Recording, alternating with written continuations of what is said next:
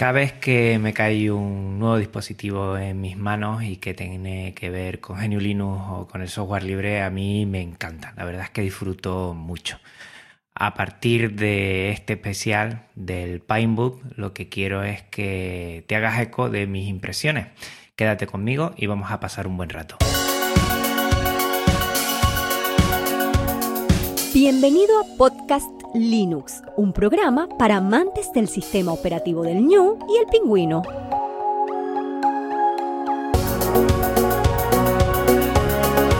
El espacio sonoro para disfrutar del software libre.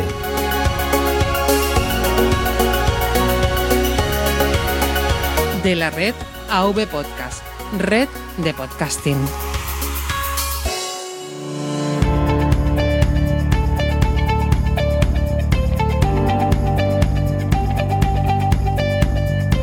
Muy buenas amantes de GNU Linux y el software libre. Bienvenido a un nuevo episodio, el número 66 de Podcast Linux.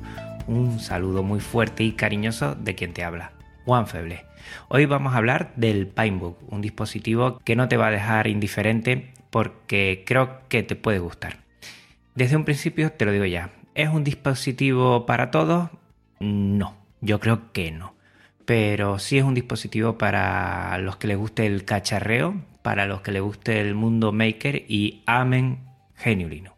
Los que se definan de esta forma les va a encantar este dispositivo.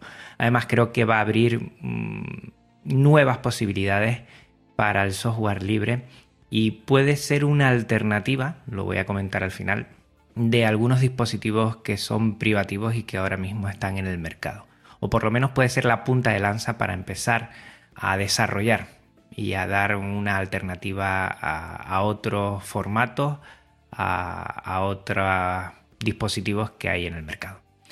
Bueno, mmm, lo primero, igual estás escuchando este episodio y desconoces totalmente lo que es Pinebook.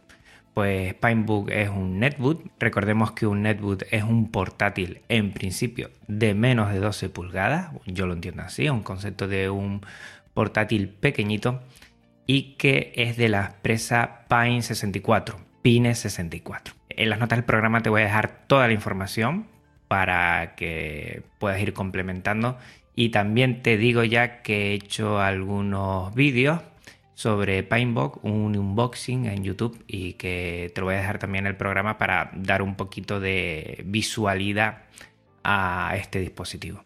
Pues como te decía, eh, Pinebook es una empresa que hace tres años empezó un Kickstarter, un micro mecenazgo, sobre una eh, computadora de placa simple, como una Raspberry Pi, pero que intentaba competir con esta en potencia y en precio.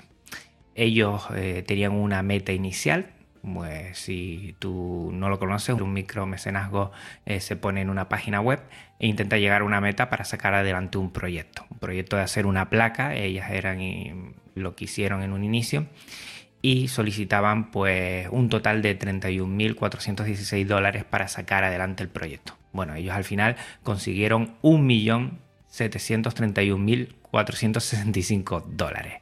A partir de ahí entiendo que nació la empresa, se consolidó Pine 64 y ahora es una de las mmm, tres principales empresas de este tipo de placas. Está la Raspberry Pi, está la Odroid. Yo recuerda que, que tengo eh, una pequeña Game Boy que es Odroid Go y que, que es de esta segunda empresa Odroid y después está Pine 64, Pine 64 que también entre las tres yo entiendo que lideran el mundo de lo que es la computación de placa simple, que la primera evidentemente es Raspberry Pi.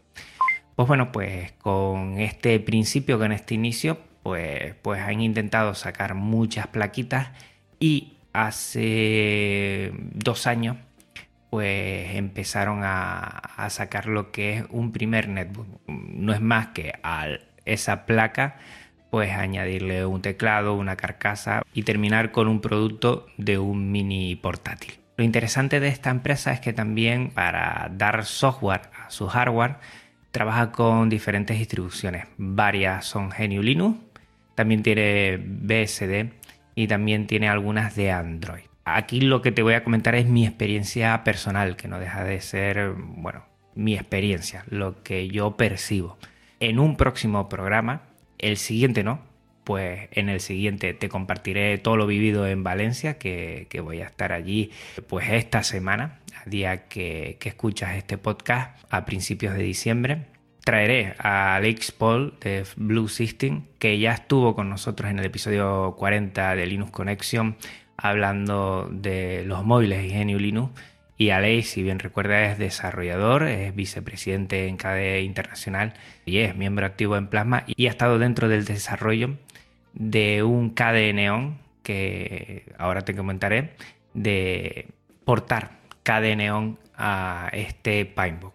O sea que él nos comentará muchas cosas más técnicas y está dentro de, del ajo, entonces él nos comentará muchas más cosas. Yo aquí te voy a dar mi experiencia personal y, las sensaciones que he percibido con este dispositivo. Lo primero vamos a empezar por Poderoso Caballero Don Dinero y vamos a comentar el precio. El precio es de 99,99 dólares americanos, o sea, 100 dólares y a mí, a las Islas Canarias, el envío me costó 39 dólares más. Un total de 138 dólares que al cambio son unos 122 euros. Gracias a Dios, no sé cómo, porque aquí en Canarias lo paran todo. No me paró aduana y no tuve que pagar un recargo.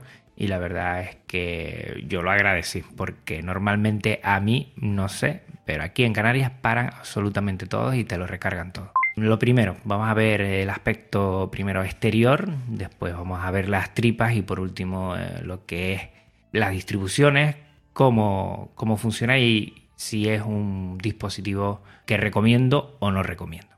Bueno, lo primero de todo vamos a empezar por la parte externa, su cuerpo. Viene en color blanco y es en forma de concha con cantos redondeados, muy al estilo de los portátiles de la manzana no viene en la parte exterior con ningún tipo de serigrafía o algo de esto, o sea que es carne de pegatina, yo lo veo aquí, lo tengo aquí al lado y viéndolo esa parte externa superior, pues ahí es para llenar de pegatina. Y hablando de pegatina, voy a hacer aquí un parón y te voy a comentar que me han venido varias pegatinas de Pine 64 y las voy a sortear porque no voy a utilizar todas. Entonces tienes que estar atento el tweet que voy a publicar de este episodio. Y si haces retweet y me sigues a mí, pues entonces lo que podrás es entrar en el sorteo. Y en la siguiente semana, ya lo iré comentando, pues de entre todos pues sacaremos a una persona y esa le enviaré estas pegatinas que están bastante bien, a mí me llama la atención y de paso te pongo algunas pegatinas mías también y, así, bueno, pues animamos juntos. Ya sabes, hacer retweet y seguirme en Twitter y puedes ganar estas pegatinas de Pine 64. Bueno, lo dicho, mm, carne de pegatina, la parte exterior, pero mm, lo malo que veo yo es que el color blanco, color blanco pues nuclear, como dicen que se consiguen algunos productos cuando lavas la ropa, pues el problema es que se puede ensuciar mucho y ese puede ser un problemilla. Por ejemplo, la parte trasera que tiene las típicas cuatro gomas blancas para que repose bien el netboot, pues nada más estar algún día por aquí, pues ya se me ha manchado mucho y he tenido que lavarla. Yo soy muy miquis miquis con eso y, y se nota. El blanco pues tiene, bueno, es llamativo, pero también se ensucia más. Y en la parte de atrás también tenemos una ranura para los altavoces. Mm, tenemos altavoces en estéreo. No hay ninguna tapa trasera. ¿eh? Solo tenemos eh, los consiguientes tornillos en el perímetro de la tapa trasera y ahí pues para cualquier cambio pues hay que abrirlo del todo. Viene en dos modelos, aunque son cuatro, te diré al final por qué son cuatro en total, pero actualmente viene en dos modelos, uno de 11,6 pulgadas que es el que he elegido yo, porque estoy muy habituado y tengo varios ordenadores con, esas dimensiones de pantalla y me encanta. Y para que te hagas una idea, pues eh, en dimensiones es 29,9 centímetros por 20 centímetros por 12 milímetros de ancho. Pesa 1,4 kilos. Está este formato y está un formato de 14 pulgadas, que es un poquito más grande, es 32,9 por 22 centímetros por 12 pulgadas también. Pesa 1,26. La diferencia no es tanta, pero a mí me gusta, mm, a mí, ¿eh? los netbooks, lo más reducido posible. De aspecto, pues se ve bien. ¿eh? Mm, para nada es ni premium por un lado, ni es muy básico que digas tú que es un plástico eh, demasiado cochambroso. No, pues la verdad es que está bien, sin más. La pantalla, la pantalla que yo elegí de 11,6 pulgadas un IPS que venía en principio en una resolución de 1366 x 768, es una resolución que yo he utilizado muchas veces, pero que, y aquí te doy la primera sorpresa, pues me ha venido en un nuevo formato, ha venido en formato Full HD y yo hice el pedido sabiendo que venía en este formato y al final lo que he visto es que me ha venido en una resolución Full HD de 1920 x 1080. La pantalla la verdad es que se ve genial. Yo te digo que es lo mejor de este dispositivo. Y fue una sorpresa porque al abrirlo venía una hoja en la que te decía, te acaba de venir una pantalla Full HD, aunque hayas pedido una HD y bueno, fue una sorpresa. La verdad es que me quedé bastante alegre y contento y se nota, se nota porque las pantallas en 11,6 pulgadas que son HD, el 1366 x 768, pues para algunas ventanas sí quedan muy justas y eso yo lo he sufrido en algunos netbooks y aquí no voy a sufrir de eso ni, ni por eso. Pasamos al teclado. El teclado es un QWERTY inglés de 6 filas. Para mí no tengo ningún problema en que venga en teclado inglés. Yo sé que a mucha gente le tira para atrás que no venga en teclado español, pero para mí no es ningún problema. Yo he tenido, por ejemplo, y, lo has visto que anteriormente hice un especial del JetPo 737A que viene también con inglés. Yo no le pongo pegatinas y yo lo que hago es elegir después la distribución del teclado que sea inglés internacional. Entonces con Al Graphic, con la tecla Al Graphic, eh, lo que puedes hacer es tocando las vocales, eh, le pones los acentos y tocando la N, pues tienes la ñ. O sea que no tienes ningún problema. Para algunos es algo incómodo porque, bueno, igual a la hora de, de escribir le resulta mucho problema, pero te adaptas enseguida. Y yo he sabido que este tipo de teclado inglés para la gente, por ejemplo, que desarrolla, pues le viene muy bien porque hay unas teclas muy específicas de símbolos que la tienen a mano yo me he hecho muy rápidamente, la verdad, y no he tenido ningún problema. Al revés, si te digo la verdad, hasta me encuentro más cómodo con este tipo de teclado. No me digas por qué, pero me encuentro más cómodo. Las teclas mm, son un poco pequeñas, pero son funcionales. O sea, para la gente que tenga los dedos bastante gordos, pues lo va a notar. Yo estoy muy habituado a este tipo de, de teclas. Lo que sí tengo otros netbooks que las teclas son un poquito mayor. El tacto es un poco plasticoso, la verdad es que el teclado no es nada premium ni normal. Un poco plasticoso el tacto, sin más, pero funciona, funciona. Por encima del teclado tiene varios LED, eh, tiene un LED de encendido, un LED de bloqueo mayúsculas y otro LED de bloqueo numérico y funcionan bien y se ven. La verdad es que está bastante bien. Con el tema del touchpad, pues el touchpad es multitouch con botones en la zona inferior, quiere decir que los botones no puedes acceder a ellos si das en la parte superior del touchpad, no funcionan, tienes que ir a la parte de abajo y entonces ya puedes utilizarlo. La longitud es de 9 centímetros por 5,8 centímetros, es de 5 pulgadas y está normalito. La verdad es que un poco bajo para mi gusto, la verdad, porque el tacto es bastante pobre, se nota que es bastante pobre y el recorrido en principio es lento. Lo que pasa es que esto por software se puede cambiar y después el recorrido está muy bien, pero en principio por defecto te viene bastante, bastante, bastante lento. Para ir de una esquina a otra de la pantalla, pues tienes que darle varias veces al touchpad de arriba abajo. Pero bueno, esto se soluciona enseguida, pues activando el tema del ratón, porque fíjate, eh, por lo menos en KDE en la distribución que viene, no lo reconoce el touchpad como touchpad, sino como ratón. Y en el ratón se le pone aceleración. Yo puse aceleración 2,5 y va perfecto, va súper rápido. Igual tú con 2 ya tienes suficiente. Con uno que es como viene por defecto, yo lo vi bastante pobre, la verdad, porque tienes que deslizar varias veces para ir a un lado a otro de la pantalla. Igual estaba pensado para una pantalla, no lo sé, ahora pensándolo, ¿eh? para una pantalla HD y ahora que viene Full HD, pues el recorrido pues es diferente. Las conexiones y puertos te vienen con dos USB 2.0, no 3.0. ¿eh? En la parte izquierda te viene uno y en la parte derecha otro. En la parte derecha también tiene un mini jack de 3,5, una entrada para casco de clavija fina para que nos entendamos, que también sirve tanto para casco y para micro. Y en esa parte también tiene un slot, una ranura micro SD que está bastante bien. La ranura micro SD le puedes dar mucho juego porque te puede servir como almacenamiento y al final te diré alguna cosa en la que creo que se le puede sacar partido y en la parte izquierda tiene también una salida mini HDMI. Pues bien, en tema de conexiones, mm, pues está bien. Siempre, y lo voy a decir ahora, pero lo debería haber dicho desde un principio, partamos de la base que este dispositivo vale 100 dólares. A partir de ahí, todo lo que digamos que no tiene un acabado bueno, pues es que se tiene que entender, es que por 100 dólares yo creo que hay pocas cosas que puedes comprarte la verdad.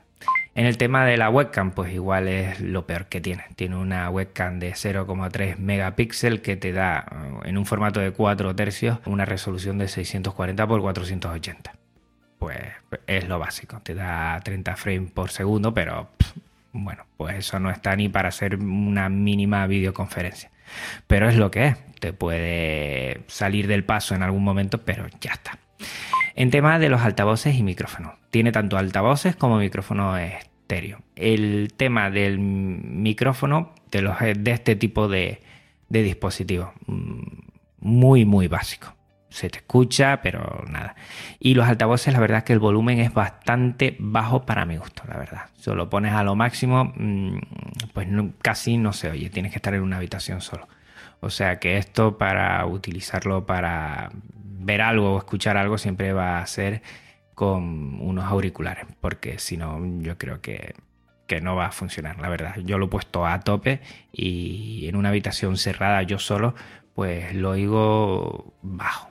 Con eso digo todo. En tema de Wi-Fi y Bluetooth, pues de Wi-Fi tiene un 802.11 BGN, no es AC, entendible, y un Bluetooth 4.0. Pues bien, pues funciona bien la Wi-Fi y el Bluetooth, la verdad es que no he podido utilizarlo, pero supongo que funcionará también bien.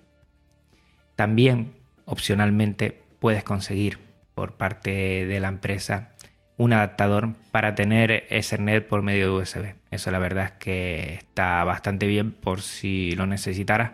Pero bueno, yo creo que este dispositivo no es un dispositivo para tenerlo en un sitio y conectarlo por cable. Pero bueno, pues ahí nos da esa posibilidad.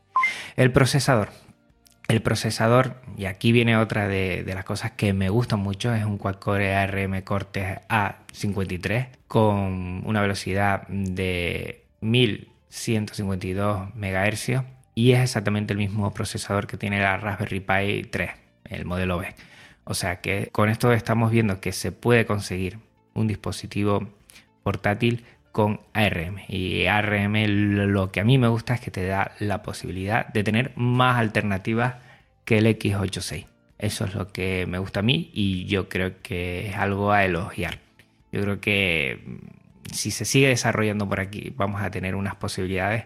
Y la verdad es que siempre me he un poco de que no hemos conseguido aterrizar Geniulinus de la mejor forma en móviles, en tablet e intentar que empresa intente llevar adelante estos proyectos en este tipo de procesadores es fundamental, fundamental para dar pasos, afianzar y que podamos pues ganar más terreno en estas zonas más inhóspitas en las que necesitamos tanto que GNU Linux esté. Yo creo que, que ahí es un acierto total que esta empresa se embarque en este proyecto y saque adelante todo esto. La verdad es que me encanta que procesadores que son, mm, bueno, de coste bajo, que son de, consumo también bajo, que podamos tener GNU Linux, pues es una posibilidad y abre un, horizonte que es muy interesante. La gráfica es una ARM Mali 400 MP2 Dual Core, GPU que soporta Full HD. Para que te hagas un poquito la idea, es la misma gráfica que tiene la Super Nintendo Mini. y que sí es un poco antigua, vuelvo a lo de antes, teniendo un dispositivo por 100 dólares no podemos pedir más. Sí es un poco antigua, pero funciona. Y tiene soporte OpenGL 1.1 y 2.0. Ya te iré al final porque he tenido algún problemilla con la gráfica, pero entiendo que, es un tema de, de desarrollo y que dentro de poco lo van a solucionar. El disco duro. El disco duro es una tarjeta eMMC Recuerda que estas tarjetas no son SSD, que van muchísimo mejor y que van más rápidas, sino que es, bueno, un escalón menos. Es de 16 GB. La verdad es que es muy justo, muy justo para un sistema de netboot, así lo entiendo yo. Pero nos dicen que puede ser actualizable a uno de 32 o 64 GB. Comprándote un módulo, se lo puedes comprar a Pine 64, lo puedes conseguir por ahí. El gran problema es que para instalarlo pues no es mm, abrir una tapa y ya está. Tienes que desmontar un poquito el netboot y bueno, tienes que tener unos mínimos conocimientos de, abrir la carcasa, sacar algunas cositas, eh, quitar el módulo que está y poner el módulo que está. No es sencillo, pero ahí queda para quien quiera ponerle más capacidad a este dispositivo. Tras la instalación, mm, a mí me han quedado 9 GB y medio libre. Bueno, yo lo que he hecho en otros netbooks, por ejemplo, otro netbook que tengo, el Acer, el Aspire AS1, tiene 32 GB, se me queda corto, la verdad. Y lo que he puesto es que como también tiene una ranura micro SD, pues en la ranura micro SD le he puesto una tarjeta de 64 GB y la he particionado como si fuera un media barra datos. Estas cosas que siempre, bueno, yo no lo sabía, mm, me enteré por medio de Yoyo Fernández y que la verdad está muy bien. Puede ser una escapatoria, pero recordemos que estas tarjetas micro SD mm, pueden sufrir mucho y te puedes ver con que se te rompa antes o después ahí queda y, yo lo pienso tener así. Y entonces cada vez que tenga muchas cosas, sobre, sobre todo entiendo descargadas o, algún tema de, películas o algún tema así, pues la suelo pasar a, esta partición de datos y ahí lo tengo, que, siempre está bien y siempre se necesita capacidad.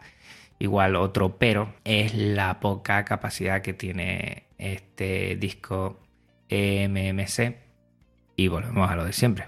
Por 100 dólares no le pidas peras al olmo. Pues esto es lo que hay. En el tema de RAM eh, viene con 2 GB LPDDR3 que no son ampliables porque son soldados. Me he estado virando en los foros a ver si también alguien había intentando cambiarlo y parece que solo permite hasta 3 GB, o sea que no merece la pena pues intentar cambiar 2 GB por 3. Yo creo que se queda así. En RAM, pues, pues bueno, pues está bien. Yo todos los netbooks que tengo suelen tener 2 GB y para lo que es y para lo que le podemos pedir, pues, pues bueno, pues funciona. Y la verdad es que está bien. Podría venir con mucho menos y se agradece que sean 2 GB en vez de 1. Tema de batería. La batería es de litio y viene con, con una carga, con una capacidad de 10.000 miliamperios. La verdad es que esto unido a que es un procesador ARM pues te da una capacidad de horas de entre 6 y 8 horas y está bastante bien.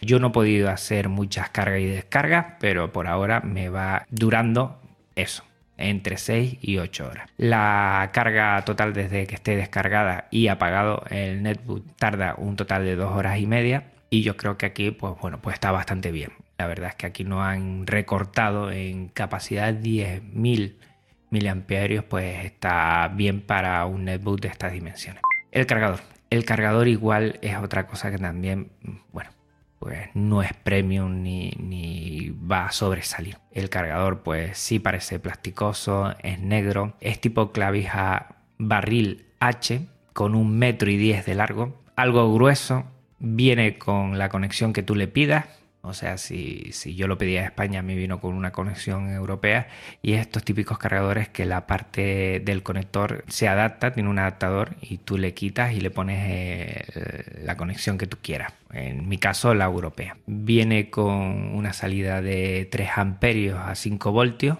y lo bueno de esto, y lo bueno de esto, te lo digo ya, y yo lo he pedido, pero si tú vas a pedir el PineBook, igual te interesa pedirlo con el mismo netboot para que no te cobren portes otra vez es pedir un conector que es USB por un lado y por otro este tipo de clavija. Es un tipo de clavija barril H. Yo al final lo he conseguido en AliExpress y ya lo tengo pedido para que me llegue porque esto te da muchas posibilidades. ¿Qué posibilidades te da? Por ejemplo, comprarte un cargador más pequeño. Si te compras un cargador USB con salida de 3 amperios, los hay por ahí, hay que buscar, pero los hay por ahí, pues ya te vas a quitar el cargador este que es bastante grande y esos otros cargadores son bastante más pequeñitos. ¿Y qué otra cosa? Que te lleves eh, la típica batería externa. Te puedes llevar una batería externa y cargarlo con esa clavija USB por un lado mm, y la clavija mm, del Pineboot por el otro lado. O sea que yo creo que te merece la pena si, si te estás pensando sí o sí comprar este dispositivo y vas a estar mm, mucho fuera, pues igual te interesa comprarte este cable. Yo me lo pedí de 2 metros porque entiendo que el cargador de un metro y 10 pues queda muy justito. Si lo vas a cargar y vas a trabajar en una mesa, pues va a quedar muy justito a menos que tengas la mesa pegada. Entonces va a quedar demasiado justo con un metro y 10 de largo con dos metros yo creo que ya está bastante bien y es un cable que después se recoge y no hay ningún problema. Por cierto, al conector, cuando lo pones a cargar, pues tiene un LED de carga junto al conector y se puede ver si, si está cargando en rojo o si ya está cargado. El tema de distribuciones, otra cosa que me ha encantado. Viene con cantidad de distribuciones. Viene con un Señal Mate, tanto para instalar directamente en la MMC como para instalar en, la micro SD y que bootee desde ahí. Viene con una distro Android 7. Viene con otra distro Android 6. La Android 7 para bootear desde la micro SD. El 6 directamente desde el MMC. Viene con KDNeon.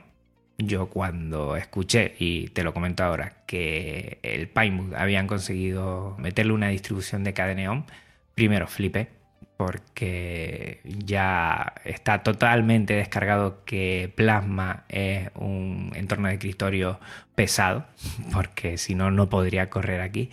Y segundo, que es mi distribución, es la que me gusta y eso ya me decantó por comprármelo. Ya antes estaba siguiendo bastante este dispositivo, pero ya desde que me enteré que la comunidad de KDE había y estaba trabajando y con eso hablaremos de Alex Paul un poco, que, habían conseguido pues, unir fuerzas y, trabajar con Pinebook, con Pine 64 en este caso, para meterlo en Pinebook, pues ya enseguida hice la compra. Te vienen con más, Bling OS, viene con Arbian, vienen con un Arch Linux, con XFSE. Hay un montón de distribuciones, te las puedes bajar y es muy sencilla. Viene con un i3, con este entorno de escritorio minimalista viene con muchas cosas y, la verdad merece la pena. A quien le guste meter distribuciones, pues va a tener un montón para, probar y hay un montón. También, y es una cosa que me llamó mucho la atención, Pine64 ha hecho su propio Pine64 Installer, que al final es un Etcher modificado, donde tú desde la aplicación es una app imagen que doble clic y ya se está ejecutando en GNU Linux, pues nada, vas a qué eh, dispositivo mm, quieres, en este caso el Pinebook 1080, y de ahí te puedes descargar automáticamente la que tú quieras. También, y me gustó porque al hacer un, un vídeo, poner alguna imagen sobre esto, me respondió en Twitter Pine64 y me dijo que también se está haciendo un documento colaborativo donde los usuarios están diciendo dónde están las distros y qué distros hay. Si te parece, te voy a dejar en las notas del programa este documento y así le echas un vistazo. Sobre el soporte y la garantía. Vale, tiene una garantía de 30 días. Lo que pasa es que a mí me ha llamado mucho la atención porque aquí en Europa eh, no dejan comercializar nada sin que tenga sus años de garantía. Entiendo que estos 30 días es para devoluciones. Entiendo que estos 30 días es para devoluciones. Gracias a Dios a mí no me ha venido con ningún problema eso sí, si lo pides y te llega, viene con un estuche plástico por fuera y ese estuche, que yo cuando lo abrí casi, bueno, entro en cólera porque venía medio partido, pero después al abrir la hoja en donde te explica más o menos eh, la bienvenida inicial y te explica algunas cosas, te dicen que es normal que esa carcasa plástica, ese estuche plástico te venga roto porque es la forma que tienen ellos para asegurar y que, que venga roto no significa que haya ningún problema. Efectivamente no me vino con ningún problema, aunque vi esa rotura en una esquina y vamos, casi se me saltan los ojos. Me dio un vuelco el corazón, la verdad. Bueno, en tema de soporte, pues la verdad es que Pinebook tiene mm, todo documentado. Cuando te digo que tiene todo documentado, es que tiene todo documentado. Tiene un FAQ, las preguntas y respuestas frecuentes donde te puedes hacer una idea. Tiene un wiki perfectamente detallado. Tiene un foro en inglés que funciona muy bien. Tiene un correo. También tiene un sistema de tickets por si tienes algún problema. Y tiene un canal IRC. Como ves, es que tiene bastante para, sobre todo, crear una comunidad, que es lo que estoy viendo y es otra cosa que me encanta de este proyecto. Que hay una comunidad de usuarios detrás y de desarrolladores que van poco a poco creciendo. Absolutamente tienes todos los componentes, todos los esquemas de los componentes, todos los detalles, está todo en PDF, cada pieza está totalmente documentada y aquí se nota eh, la filosofía open source que tiene esta empresa y este proyecto en especial. Ellos hacen mucho hincapié en que es un netbook muy barato, muy asequible y que es con una filosofía open source. La verdad es que está muy bien. Si abres un documento PDF verás eh, todos los esquemas, de cada pieza, todas las conexiones y todo al detalle. O sea que ellos en parte creo que están liberando, abriendo todo este proyecto para que otras personas puedan también unirse al carro. Ahora mismo hay dos modelos. Recuerda que antes te dije que había cuatro dispositivos. Está el Pinboot, que es el que enviaron antes de esta última remesa, que viene con HD, con una resolución de 1366 por 734 y después está el Pinbook 1080 que es el que me ha llegado a mí. ¿Qué pasa? Que es que el Pinbook 1080 ha llegado desde hace muy poquito, ¿eh? desde este mes de noviembre eh, es cuando se ha empezado a enviar y entonces hay cosas que todavía no están afinadas del todo. Supongo es que antes estaría el desarrollo solo estaba para lo que es 720 eh, y ahora está para 1080 y se están poniendo las pilas para ello.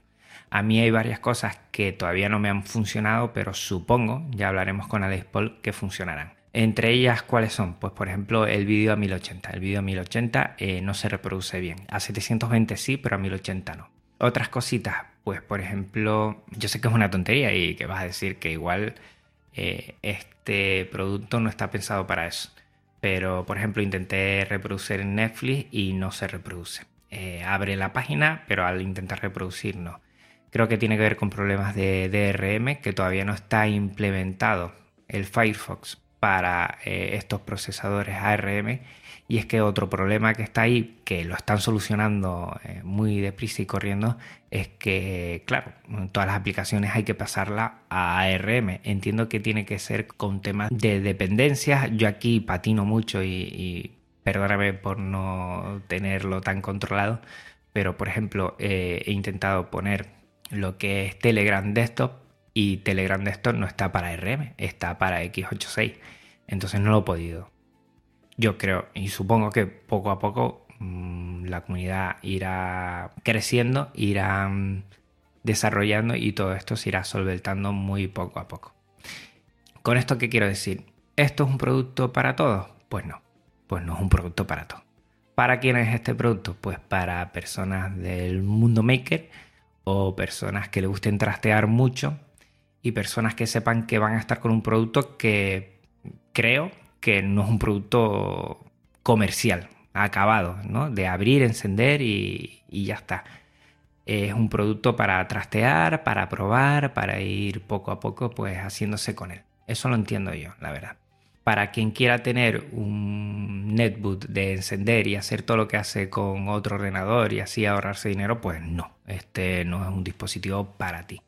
Es un dispositivo para que pruebes, pruebes muchas cosas, yo voy a probar muchas cosas. No me ha dado tiempo a probar más distribuciones y la verdad me hubiera gustado, pero por ahora me voy a quedar con Cadeneon, evidentemente. y lo que hay que dar tiempo a que se siga desarrollando en este dispositivo y lo que más me gusta es que este dispositivo va a abrir, va a abrir, creo que otros lo han hecho ya, pero este va a dar una fuerza mayor a todo lo que es GNU Linux en ARM y en próximos móviles, en próximos tablets, ya Pine 64 tiene dos proyectos para 2019, que es el Pine Phone y el Pine Tab son un móvil y una tablet creados por ellos y parece que está KDE detrás, o sea que yo me los voy a comprar sí o sí, te lo digo ya.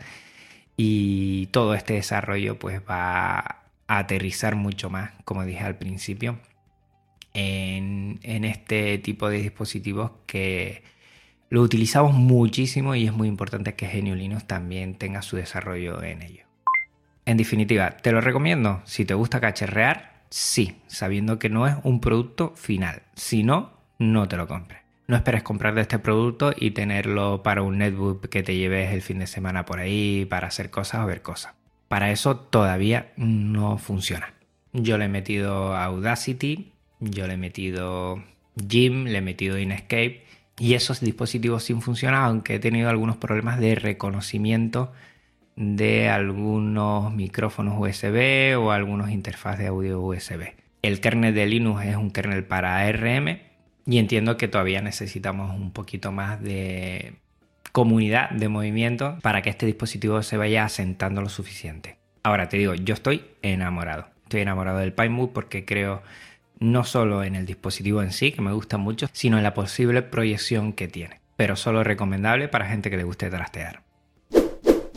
Bueno, y hasta aquí el episodio de hoy, que has visto que ha sido muy personal y que espero que te guste.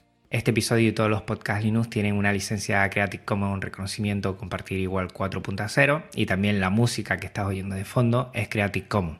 Pásate por las notas del programa para conocer a sus autores. Y recuerda que puedes contactar conmigo de la siguiente manera a través de Twitter, Mastodon, Arcai.org, Telegram y YouTube como Podcast Linux, por correo podcastlinux.vpodcast.net y en la web avpodcast.net barra podcastlinux. También puedes seguirme en el blog podcastlinux.com, que ahí es donde tengo los Linux Express, lo que voy alternando con este programa. Si quieres ser de los primeros en tener los episodios una vez se publiquen, utiliza el feed que es muy importante y que te da autonomía total feedpress.me barra podcastlinux. No olvides tampoco que estoy en ebook, en iTunes y en Spotify. Y recuerda, todo VPodcast está alojado en neodigi.net, nuestro proveedor de confianza de habla hispana, y que tenemos una empresa colaboradora con la que puedes respaldar a Podcast Linux, los chicles Buff, los chicles funcionales para sacar el máximo partido a tu vida diaria.